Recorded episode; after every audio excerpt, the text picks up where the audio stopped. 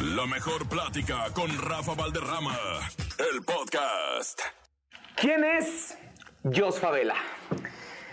Sí te voy a contestar, porque voy a tratar de hacerlo, ¿no? Lo mejor posible. Pero ahorita me contestas tú, ¿cómo fue que llegaste a pensar que esta debía ser la primera pregunta en tus entrevistas? ¿Cómo fue que llegaste a pensar que está... Ok, perfecto. ¿Quién es Jos Favela? Jos Favela eh, se autodescubre y se... Soy una persona muy cambiante, a pesar de que la, la- el frente o la, la- cara que uno muestra, como todos, pues es, la, es como muy eh, igual, no, no, no, no ando haciendo cosas raras, pero yo adentro de mí cambio mucho. O sea, soy muy, miro mucho para adentro y tengo muchos rollos en la cabeza que a lo mejor todas las personas son así, no lo sé, pero yo personalmente me siento un tipo que puede creer en algo hoy y el siguiente año ya cambió su forma de pensar completamente. No te puedo describir, o sea, ¿cuál quieres que te describa? ¿El de hace 10 años, el de hace 5, el de hace 6 meses o el de ahorita? ¿Cuál quieres que te describa? Soy un- es- es- tengo yo, nunca he ido a, a- a que me ayuden, este, terapia. y ¿A ese terapia jale. psicológica? La neta, la neta, en buena onda, sí me desahogo con la libreta y la pluma, sí me desahogo, sí. Pero pues es que no, no, no, no, sé, no sé cómo describirme, o sea, neta no puedo. Y eso debe ser un problemón, ¿eh? Seguro me están viendo aquí psicólogos que dicen, este vato está bien loco. Me gusta... Me gusta que te describas tal cual, o sea, y que me, y que me respondas diciendo a cuál quieres que describa, al de qué etapa, porque han sido muchísimas etapas en la, pues podríamos decir, corta vida de Jos Favela, ¿no? Porque eres un chavo, a pesar de que yo siempre he dicho que eres un alma vieja en un cuerpo joven. Estoy atrapado aquí. Y, y- y respondiendo a lo que tú me preguntaste, ¿por qué esa pregunta? Porque me gusta que la gente de la red de la mejor sepan de viva voz y que describan ya sea a la persona o al artista o al compositor. ¿no? Ok. Y tú hiciste, creo que, una, una respuesta muy global con esto, con lo cual estamos arrancando. No, no, no, me, no, me, no me cambies todavía la pregunta, o sea, no me, no me cambies de tema. Quiero saber, más o menos, en tu experiencia aquí, o sea, si esta, esta respuesta tiene algo de lógica, o sea, si alguien más te ha contestado de esa forma, o si es una respuesta rara, güey. Pues ahora resulta que los patos le tiran a las escopetas. Ahora, el, el- el entrevistado hace preguntas al entrevistador, pero es que son preguntas muy, son, son respuestas muy diferentes, yo, y yo sinceramente me quedo, me quedo con lo que me acabas de decir, ¿no? Es, es difícil describirte a ti mismo porque eres multifacético, ¿no? Ok. Eres, una, eres, eres un joven que, que ha picado piedra, que la gente ahorita donde te ve triunfando en los escenarios, en los realities, componiendo, dándole, entregándole músicas a los artistas, piensan que la vida está pelada y no ha sido así. Y vámonos precisamente a esas etapas. El Jos Favela no se llamaba Jos Favela. No. Antes era José Alberto Insunza Favela. O sea, ese es mi nombre de pila. Y me decían José Alberto en un reality show que estuve yo de niño. Eh, pues dijeron que eh, era como un nombre que, que les gustaba y así me pusieron, no se cuenta. Yo, yo no escogí eso.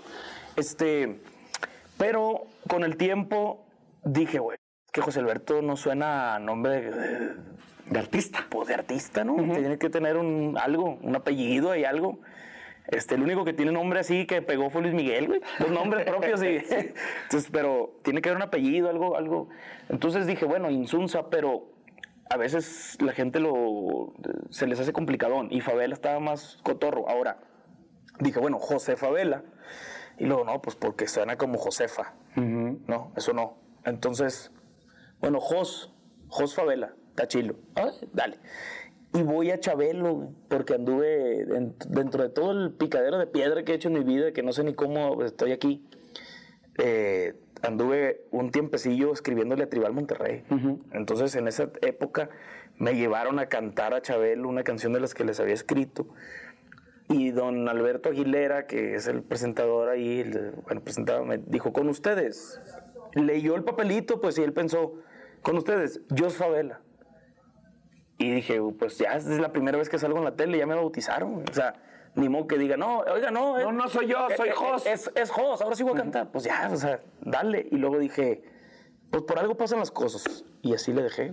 Pero aparte, bueno, ahorita ya nos estás, nos estás poniendo ya cuando llegaste como artista a cantar a, a En Familia con Chabelo, ¿no? Pero antes de eso, bien lo dijiste, tú ya habías recorrido esos pasillos, estuviste ahí participando en un reality infantil Sí. donde salieron muchísimos talentos, entre ellos Gerardo Ortiz, Alan Mora, que también anda por ahí echando eh, Diego Boneta. trancazos, el señor Boneta, ¿no? Y ahí fue cuando te conocí, mi querido Jos, ¿no? Mi querido Jos, mi querido señor Insunza.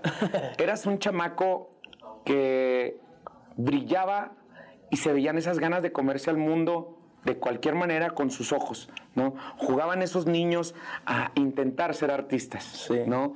Y, y la viviste difícil porque para empezar, creo que tú no querías, no estabas al 100%, tú, tú no levantaste la mano y tú no dijiste, papá, llévame. No. A ti te trajeron, Sí. porque traían, te- detectaron ese talento en ti. Es que yo cantaba donde fuera, viejo. O sea, la verdad, a mí la música siempre me ha gustado. Y desde niño pedía chance en, las- en la escuela, en los festivales, en el carnaval de Guamuchil, donde se pudiera, yo cantaba. Pero yo no saqué la ficha para el casting. ¿Por qué? Porque yo vivo en un rancho, seguimos viviendo ahí, se llama Caitime, Sinaloa, hay 400 personas. Obviamente el casting de una televisora no llega a ese rancho, llega a Culiacán. Culiacán está a 100 kilómetros, o sea, de aquí está lejos, pues. Entonces, yo no tenía a, a los 12 años que hice el casting como pues decir, ah, sí, llévenme el casting, quiero, voy a ir por la ficha y luego después en un mes vienen a hacer... A ver si me llaman. Yo no sabía nada de eso. Entonces una tía que me veía cante y cante en todos lados me dijo, hijo, te saqué una ficha. Lo único que hacía esa ficha era que tenías un número para presentarte un día a cantar y a ver si te escogían En Culiacán. en Culiacán. Entonces yo me, me levanto ese día. Esta historia está buena porque, porque, haz de cuenta, me levanto en la noche antes de dormir, me le digo, mamá, mm, ya mañana es el casting y no me llevaste. Porque pues yo, eh, llévame, llévame. Y me dijo, no, no, ¿cómo vas a perder un día de escuela? Le dije, mañana es el casting y no me llevaste. Y, me, y dice que se durmió, o sea, que toda la noche tuvo ese pensamiento y dijo, hubiera llevado al niño, de todas maneras no va a quedar. O sea, de todas maneras, es. Y sí, pues hicieron casting no sé cuántos miles de niños. O sea, es una. Es un juego para él. Era, y después va a decir toda la vida: Mira, mi mamá no me llevó. Que no se hubiera quedado con la ilusión, pero tu mamá se quedó con eso. Se quedó con ese jale. Y ese día, al, o sea, al siguiente día me levantaron bien temprano. Este. Muy temprano, se cuenta. Yo siempre me levantaba a las 5 para ir a la escuela porque el- la escuela está a 20 Estaba kilómetros del, del rancho. Y ese día me levantaron más temprano. Y me dijo, alístate, vamos para Guamuchil, pero a que te tomen unas fotos porque vas a ir al casting allá a Culiacán. Y yo, ¿qué? ¿De- de- ¿Cómo? Sí. Y luego, y pues ropa, güey. ¿Cuál ropa? Yo tenía unas botitas con las que pastoreábamos el ganado y andábamos bien jodidas y un cintito que yo ya estaba empezando a, pues, a crecer, un cintito que tenía desde los nueve años, me quedaba en el último hoyito el pinche cinto, güey. Una camisita, un sombrero, o sea, todo fue lo más propio para ir. Y- pero improvisado, o sea, y agarré una guitarra, y pues mi guitarra, pues, y, y vámonos. ¿Quién nos va a llevar, güey? O sea, ¿quién nos- Conseguir quien los llevara. Sí, pues ¿quién me va a llevar hasta a, a- a Culiacán? Y me acuerdo que estaba lloviendo, o sea, estaba... ¿Quién me va a llevar, güey? Si no, nosotros, o sea, la camioneta que tenía mi papá en ese momento, pues era del rancho y yo creo que no llegaba a Culiacán, la neta. Y si llegara, pues no se iba a ir mi papá, o sea, una camioneta vieja, pues. Y un tío me hizo el paro de, De llevar. de llevarme con mi mamá, mi tío, y, y me dijo, pues, órale, cálate. Y voy quedando en esa madre, güey. O sea, al tiempo ya vienen a la casa, vienen a grabarme y todo, y, y cuando me dieron la noticia que estaba ya en el programa, que así había quedado, te lo juro, viejo, te lo juro por Dios. Yo era un animalito de monte, pues. En el casting, me acuerdo bien que me, que me dijeron, y no bailas, no, no. Yo no vengo a bailar, yo vengo a cantar. O sea, claro que tienes que hacer lo que te digan, pues. Pero yo no, yo no sabía hacer nada de eso. Yo, yo tocaba la guitarra y canté cruzando cerros y arroyos. O sea, algo bien regional. Y cuando me dijeron, sí quedaste, te juro que pensé, no me voy a ir. Le voy a decir que, que disculpen. O sea, Te, te querías echar para atrás. Sí, te lo juro. O sea, se me hacía una locura vivir ahí en el rancho y luego, y luego ya te vas a ir a vivir a Ciudad de México. Y yo, ¿qué hay para allá? O sea, ¿cómo me voy? ¿Qué voy a hacer? ¿Qué voy a comer? ¿Dónde voy a Andaba vivir? batallando O sea, para llegar a Culiacán, pues continúas a la Ciudad de México. pues esto, pues, y, y no, pues me dio pena porque todo, estaba toda mi familia, güey. cuando me entregaron el papel, decía que yo era uno de los 16 seleccionados para entrar al concurso. Y estaban aplaudiendo todos, ¡eh! Bien felices, me con mi abuelita y todos. Y yo, mm, ¿qué hago? O sea, ¿cómo voy a decir aquí que no? Y tengo que ir. Y empezó a cambiar mi vida porque me vine y ya descubrí que pues era lo que me gustaba y está muy larga la, la historia, pero la neta que mm, desde, desde cero hemos, hemos vivido así cosas muy, como muy chocantes, o sea, como que yo siento que no a todo el mundo le pasa quedar en un casting.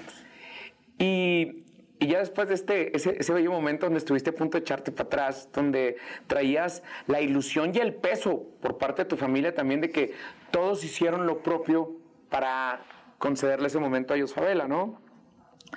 Estuviste a punto de ser actor. Sí, Te güey. vimos en telenovelas. Muy malo, por cierto. ¿no? Pero te vimos también, te calaste en ese ámbito. No nada más eh, eh, querían sacar a, a los a los muchachitos de Código Fama, sino empezaban a ver ya como productores hacia dónde se podían mover. Y a ti no se te daba por el lado de la música y te- se, se te estaba dando más por la parte de la actuación, ¿no? No era bueno. Lo que pasa que había más oportunidades siendo una televisora, pues de actuar que de cantar. O sea, no había oportunidades de cantar. Lo que yo hacía era, mientras me dieran oportunidad, yo hice hasta comerciales de televisión porque necesitaba echarle papita, pues. Muchos de los programas que hice, la verdad, yo sufría mucho yendo a grabar. Te lo digo en buena onda, o sea, siempre agradecido y voy a estarlo. ¿Por qué? Porque fue, cabrón, pues eso me alimentaba, como pagar mi renta a veces, o sea, pero me acuerdo que decía, mañana grabo y me daba un nervio y unas cosas que, híjole, no mames, decía, no, es que yo, o sea, no me siento seguro haciendo eso, pues yo no, yo no soy actor, pues. Pero hay cinco mil pesitos. Es lo que había, güey. Y vámonos. Y vámonos. Y, y me, y me metía, me metía a ese jale. y La neta, pues lo veo ahora y digo, no mames, qué mal actuado. Pero pues era lo, era lo que. En la vida, güey, uno tiene que hacer lo que hay que hacer para avanzar y para salir adelante. Entonces, yo en mi ilusión, por ejemplo, también decía, bueno, me voy a ganar una feria, pero aparte estoy haciendo algo por mí, por mi carrera. O sea, yo pensaba, a lo mejor me va a ver alguien en la tele y a esa persona ya me le quedo yo ahí y estoy avanzando. Y fíjate que eso son de las cosas que no se me van a olvidar, porque yo en ese momento trabajaba en un canal de música regional mexicano y andaban ustedes jugueteando, los chavitos iban y nos visitaban de repente a, a los programas. Y yo me acuerdo que tú me decías, es que yo canto, porque sabías que tenía esa relación con el mundo regional mexicano, ¿no? Y que todavía, yo creo que traías tus letras todavía. Ni figuraban artistas del regional para grabártelas porque tú lo que querías era una oportunidad. Tanto fue así que a punto de la desilusión también llegaste a vender tacos y siempre lo hice con orgullo. O sea, la subsistencia en la Ciudad de México pelada no está. No, hombre. No, no, no, vivir aquí es algo. Es una enseñanza bien grande vivir aquí. Y mi papá llegó el momento donde me dijo, mi hijo, pues yo le aposté también a tu, a tu carrera como tú querías, pero pues no está sucediendo. Regrésate, o sea, no está sucediendo, ponte a estudiar. Entonces yo dije, pa, la neta, no me voy a regresar. Y, y contrariar a mi jefe no es algo fácil para mí porque yo no, normalmente no lo hago. O sea, si mi papá dice verde, verde y vámonos. Pero no me quería regresar, güey. Tenía que demostrar también que no me iba a regresar. Y me dijo, bueno, no te preocupes. Y me empezó a no mandar este, lo suficiente. Me empezó a cerrar el agua a la llave. Exacto, cerró la llave. Y ya de repente ya batallando para la renta, para, para las cosas, y na- ¿qué hago? Y puse una- un puesto de tacos. Pero era un puesto en la calle, no era como, la gente piensa que como un local, que no, no, no. Yo montaba las cosas en la calle y todos los días barríamos, limpiábamos ahí la calle y subía toda vez el cilindro a la azotea, ahí lo guardaba, el cilindro de gas y todas las cosas, el asador, asaba la carne con carbón, como nosotros lo hacemos en el norte, y traté de hacer tacos de carne asada de, de allá. Y sí, jalaba, o sea, la neta, te voy a decir un dato que tampoco he dicho. Cuando yo me fui, porque después de eso viene una oportunidad de irme a Monterrey, a la música, me ofrecen algo para subsistir en Monterrey, mensual. Yo ganaba más en los tacos. Yo ganaba en ese momento, a mí me iba mejor en los tacos que como artista. Pero, claro, con los tacos, pues, no, ya no iba a avanzar en lo que yo quería, que era cantar, ¿verdad? Apostaste a la ilusión y no al dinero. Exactamente. ¿no? Y quiero que me platiques de ese momento porque llega en su momento una, una nueva disquera, una, una manera diferente de trabajar a conforme venían trabajando las grandes industrias de las disqueras, ¿no? Sí. Y llega Latin Power Music a tu vida sabiendo de ti, sabiendo del Bebeto, sabiendo de América Sierra, firmando a Tribal Monterrey Sí. y hacen un, una compilación muy fregona que, que la reventó a nivel internacional. Sí, sí, sí. tu- hubo un momento donde, machín, te voy a contar cómo lo conocí y te voy a contar cómo sucedió porque, porque no, no llegaron y tocaron la puerta de la casa. Pues, o sea, ¿cómo? ¿Por qué? Bueno, unos amigos míos que se llaman los hijos del Señor, que les mando un abrazo, habían firmado con Latin Power y habían venido aquí a un evento. No sé en qué colonia, Ciudad de México, no me preguntes. Entonces mi, mi- ya tenían un rato en una gira de medios y uno que es de allá a veces extraña la comida pues típica, ¿no? Cada quien extraña la comida de su, de su lugar. Entonces, como estos amigos míos son de Guamúchil y sabían que yo estaba aquí y que vendía tacos, Que vendías tacos. me habló y me dijo, compadre, ¿qué pasó? No tienes tacos, porque la neta ya no queremos comer sopes, ni... Ya, ya queremos... Ni comer- quesadillas. Ni quesadillas, ya queremos comer lo que nosotros... Sí, le digo que, pues aquí estoy. Yo estaba asando la, la- la carne, o sea, yo estaba justo en ese lugar. Entonces me dice, bueno, mándame 100 tacos. Ah, no. Volteaste a ver la hielera. Pues no, ¿De güey, no dónde, tengo güey? 100 tacos. No, le dije, no, no, 100 no- no puedo, 100 definitivamente no puedo, pero voy a ver qué. Y ya, te, te completo 50, lo demás te lo puedo dar en pizzas. Porque tengo unos amigos y ahí donde cotorreamos, tú sabes esa historia, hay una pizzería y son mis compas. Entonces, dijo, sí, sí, sí, como sea. Tú Pero mándame". ojo, esta pizzería también es una pizzería, no crean que es una cadena, o sea, la pizzería de la colonia, un localito muy pequeño de, podemos decir, dos metros de frente Sí, yo y creo. tres de profundidad, y ahí también amigos tuyos que cada vez que vienes a la Ciudad de México vas y los saludas Siguen siendo en agradecimiento. Siguen siendo mis, mis amigos. Y ayer fui ahí y me comí una pizza que me gusta mucho. Y complementaste los 50 tacos con pizza. 50 tacos de pizza, bueno. Y entonces ya me dice, bueno, ahí está. Y le digo, compa, présteme la moto para llevarlos, pues. Porque en el taxi, pues no va a salir. El, el- el- Sí, sí, sí. Bueno, subimos las cosas a la caja de la moto, las pizzas y los tacos, y ahí voy, viejo. Yo, yo en la moto, pues, Sí, sí, a, sí. a buscar la colonia, güey. Di con ellos y ahí estaba el dueño de Latin Power. Y dijo, este morro, ¿qué onda? No, es de allá del rancho, nomás que aquí anda loco con la música y la chingada. Órale, ¿y qué haces? No, pues. A ver, mándame un... Le dije, compa, me hace el favor de... Pues no había teléfonos así para... No, te lo mando por WhatsApp, sí, eso no sí. existía. Prende tu iDrop, ¿no? No Eso había. no había. Entonces me dijo, mándamelo por mail. Le dije, sí, está bien. Y mandé la, unos demos que tenía yo, grabados así con esfuerzo. Y me dijo, hey, puedes venirte el lunes. O sea, Pero puedes venirte escuchan a Monterrey. a Monterrey. No puedes venirte a la colonia de donde habías No. llevado las pizzas. Ellos andaban aquí por casualidad. Y ahí me conocen y les llevo la pizza y los tacos. Chido. Y ahí conozco al vato y le digo, no, pues yo sí, sí, yo canto y ya. Y me dice, mándame el demo. Y se lo mando. Y me dice, no puedes venirte el lunes a Monterrey. O sea, ya cuando lo escucha, ya estando él allá, yo, yo volví a mi vida normal, a la taquería, todo normal. Y él me dice, no puedes venirte el lunes. Y yo, sí, claro. ¿Cuál sí, claro? Si no tenía ni para el... Ni para comprar la carne que ibas a asar. o sea, o sea, que, O más bien, ¿comprabas la carne o te comprabas tu vuelo con mucho esfuerzo para irte a Monterrey? Sí, pero no había, güey. O sea, tenía un, ya tenía un, un par, yo creo, de pantalones y no tenía chamarra, me acuerdo. Y le hablé a mi carnal. Y le dije, carnal, me salió un tiro, güey. Y la neta, pues quiero ir, güey. O sea, es que no, no, si no le apuesto, pues nunca. Salió un tiro en Monterrey, quiero ir. ¿Cuánto ocupas? Me dijo, no, pues no sé cuánto me puedes mandar, güey. O sea, necesito comprar los vuelos, allá, pues llegar y ver qué voy a comer y una chamarrita, güey, no tengo chamarra y ya se, se estaba haciendo frío y pantalón. Me mandó 7 mil pesos que todavía le debo.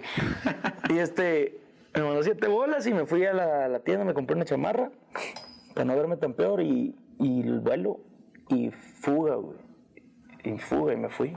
Y, y estando allá, pues ya es, un, es una historia muy larga, ¿no? Pero llega Tribal, cuando empiezo a conocer gente, conozco, o sea, yo iba a los eventos de Tribal y, y en los camerinos decía, hey, alternábamos con la MS, conocí al Alan, y hey, ¿cómo estás? Ya fíjate, yo soy de allá del rancho, y al Alan MS, pues el Alan Ramírez, y pum, y, y me empecé a hacer de contactos, y así fue que empecé a mover mis rolas.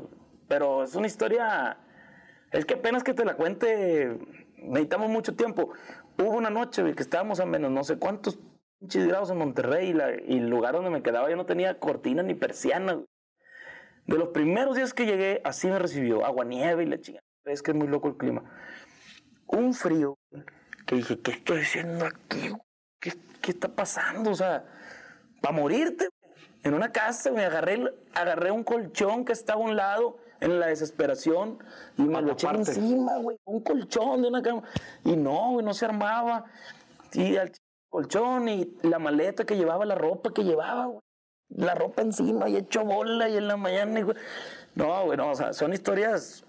Y tengo un chingo de esas. Nomás que la raza piensa que, ah, Y es que por eso quería que platicáramos esta esencia, mi querido Jos, porque todo el mundo ve a- al Jos Favela que le ha grabado Julián Álvarez, que le ha grabado La Arrolladora, que le ha grabado El Recodo, que le ha grabado todo, entonces piensan que está bien pelada. Te ven en tus redes sociales, en Tengo Talento, No Tengo Talento, siendo juez en, en La Voz México, entonces dicen, está pelada. Por eso quería que la gente de las redes de la mejor conocieran un poquito de lo que es Jos Favela, el Jos Favela que yo considero que es, insisto, un alma vieja en un cuerpo joven y que bendito sea Dios, sí hace justicia a la vida cuando tienes un sueño y un éxito. Sí, la, vi- la vida, sí, la neta, sí hay un momento que si le apuestas a algo, pues te pasan cosas afortunadas.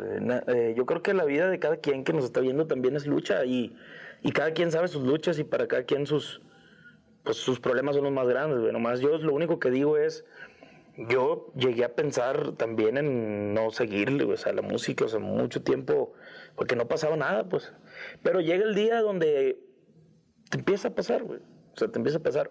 El otro día me topé con un mail este, donde le mandaba yo a las bandas, güey, canciones. Y, cómo les escribía me, llamó mucho la atención, güey. Me di ternura, güey. Me di, me di entre ternura y tristeza, güey. O sea, se notaba la desesperación de que me grabaron una rola. O sea, estoy seguro que le va a encantar. O sea, cosas así escribía yo en el mail. O sea. O sea, así nos hace. Así no se manda una rola, ¿no? O sea, Pero era la ilusión que tú tenías, yo ¿no? tenía 17, 18 ¿Y años. cuántas veces no te reventaron la puerta en la nariz? No voy a esperar mucho tiempo también. Que hoy son mis amigos y no. No hay rencor. Nah, no, no, yo, yo todo me acuerdo, me río, güey. O sea, me río en el buen sentido, eh, que, que chilo. Y hoy somos amigos y vamos a comer, pero yo esperé horísimas afuera de muchas oficinas. Horísimas. Y luego me decían, ya, güey, te va a escuchar el contador, güey. O sea, no, no me ponían a que me escuchara el que seleccionaba las canciones, pues. Entonces yo con mucho esfuerzo me había ido en camión a Mazatlán con la guitarra en el lomo, güey caminando y se me hacía bien una pulmonía para que me llevara a las oficinas de las bandas y cuando llegaba esperaba mil horas y cuando llegué ya por fin me pasaban, me escuchaba un vato que no seleccionaba la rola, güey. Así. Y cuando eso sucedía, por ejemplo, me acuerdo perfectamente una vez, me dijo, a ver, cántame otra, me dijo el vato. No, me dijo, esto, esto, esto sí lo tiene que escuchar aquí el jefe, haz de cuenta. Vente el lunes. Ya Vamos, güey, viernes, güey. O sea, me tengo que ir porque no tampoco me alcanza para pagar el hotel, güey. O sea, no me puedo quedar a dormir para el lunes estar aquí. Yo venía, este era mi último, o sea, este era mi feria. O sea, mi apuesto era para el camión y estar aquí y comer aquí e irme a mi casa. ¿Cuándo viste la luz? Ya después de todo este Via Crucis, ¿cuándo viste la luz? No sé. No sé, porque y- y ahorita te voy a decir. Bueno, sí volví el lunes, ¿eh? Al siguiente lunes volví, me tuve que ir a mi casa otra vez, pagar camión y todo. Y. Y el lunes, y sí me empe- empezaron, o sea, sí pasaban cosas, güey. Lo que pasa es que el, el éxito o, el, o que se transforme todo eso en que te caiga dinero a la cartera, pues no mames, es un proceso muy largo.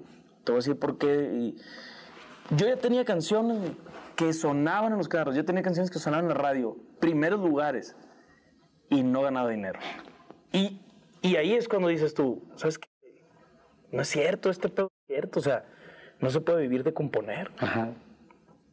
No, no, no, no. Yo, yo- me desesperaba mucho, güey, porque decía, ¿cómo va a ser posible que yo tenga una canción en el primer lugar de quien sea, aquí toda la radio en México, y no traiga para invitarle un taco al vato que, que, que, o sea, a quien sea, güey? Si lo invito a él, me, descom- me- me descomplemento yo, ¿no? O sea, qué locura ese pedo. Y pero después empieza a llegar, o sea, pero es un proceso y si el que, no entiende los procesos se desespera y también, pues pude haber renunciado, ¿verdad? pero como era lo que más amaba yo, hacer rolas y hacer música, pues no, no, no, nunca me, me agüitaba y quería dejarlo, pero no, no, no me animaba. Todavía no me animo. ¿Y cuándo viste la luz? Eh, no, pues de repente, güey. O sea, de repente, no sé, no sé en cuál rola, la neta. Porque hay gente que no sabe, pero si ahorita graban una canción ahorita sale, en nueve meses te empieza a llegar el primer cheque y es un pago muy significativo, o sea, muy chiquito y, así empieza. O sea, no es como que te va a grabar el récord, tengo, te dan dinero, nadie te da dinero, nadie te da dinero. Las radios son las que pagan porque la música suena, eso es otro tema. Pero no sé en qué momento, pero sí me acuerdo que ya eran muchas canciones que andaban sonando y pues empezó a llegar dinero. ¿no? Y ya empecé yo con mi rollo de volver a intentar cantar, porque pues ya nomás Sí. me dedicaba a escribir. Ya para terminar, y no tienes una idea cómo me puede decir esto, pero ya le regresaste a la vida lo que te ha dado hasta el momento. ¿Sientes o todavía tienes algún compromiso? Me llevo muy bien con la vida en el sentido de, por ejemplo, vivo con mis padres y, y me gusta ser un tipo de casa, me gusta convivir con ellos, estar pendiente de ellos, llevarlos de vacaciones. O sea, en ese sentido me siento muy bien. Por ejemplo, con los amigos que me apoyaron, estoy al 100 y cuando se les ha ofrecido y he podido yo. En ese sentido estoy muy bien, güey. O sea, ya hablando del plan general de vida, como tal, en este, Dios, vida, energía, mundo, no sé, no sé si cómo anden las cuentas ahí, porque me sigue dando. O sea, yo sigo siendo, sintiéndome un güey muy afortunado, pues, la neta. Yo hice, le dicen el viaje del héroe, que es salir de tu casa, enfrentarte a tus demonios, conocer, crecer, eh, pelear, este, conocer un aliado, no sé qué, no sé qué, y volver a casa. Eso le dicen el viaje del héroe. Lo- todas las películas están basadas en eso. O sea, Batman y se encuentra un sensei, qué, se escapa de la prisión y llega a Ciudad Gótica a ser Batman y a salvar la ciudad. En mi caso, el viaje del héroe está muy perrón porque volví a Caitime y vivo donde mismo, que nací y donde antes de irme al show, en la misma casa, la casa sigue teniendo dos cuartos y en uno vive mis papás, en otro yo. Así es la cosa. Y así es, la, es- ese es mi viaje del héroe, ¿verdad? Haber venido y conocido Monterrey, Los Ángeles, Ciudad de México, la, la, la, y volver. Pero lo muy perro para mí es que cuando volví a mi casa, mis papás estaban, güey. Y estaban, o sea, mis hermanos. estaban- o sea, como que no. Porque en ese viaje pueden pasar muchas cosas, güey. Puedes perder un familiar, pues. Te pueden pasar mil cosas y ese viaje nunca va a estar completo. güey. Se- vas a volver, pero, las ya no, cosas van a cambiar. Ya no está como estaba, güey. Y en mi caso, me siento bien afortunado que cuando volví, ahí estaban mis jefes. Por eso me siento un güey así como que muy, no sé, muy consentido.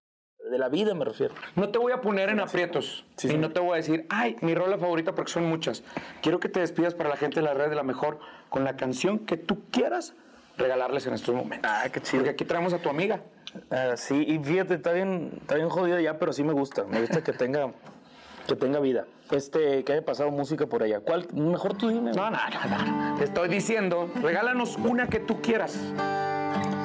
Nomás porque me mandó un mensaje un buen amigo y me dijo, una de esas rolas quiero yo, y con ese mensaje me levanté en la mañana, porque ayer me escuchó cantar esta canción en- ahí. Se la grabó nuestro querido amigo Julián Álvarez y le mandamos un saludo. Diablo ni santo, más bien estoy en el medio, soy tranquilo que hay que serlo, pero tampoco me dejo. En la vida hay más colores, no nomás es blanco y negro. No soy diablo ni santo, más bien he sido aferrado, no le quito nada a nadie. Lo que tengo lo he ganado, trabajé duro y macizo, pero ya andamos bateando. Si es muy bonito el dinero, sirve tenerlo guardado. Por eso disfruto mientras que se puede, porque nadie tiene el destino comprado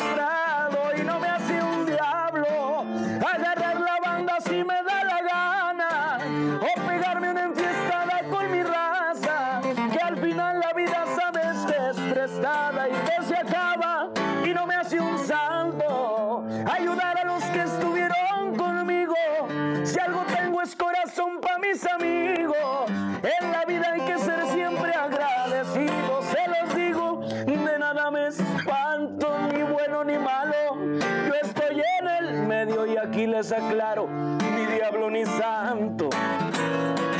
A cómo me traten, trato.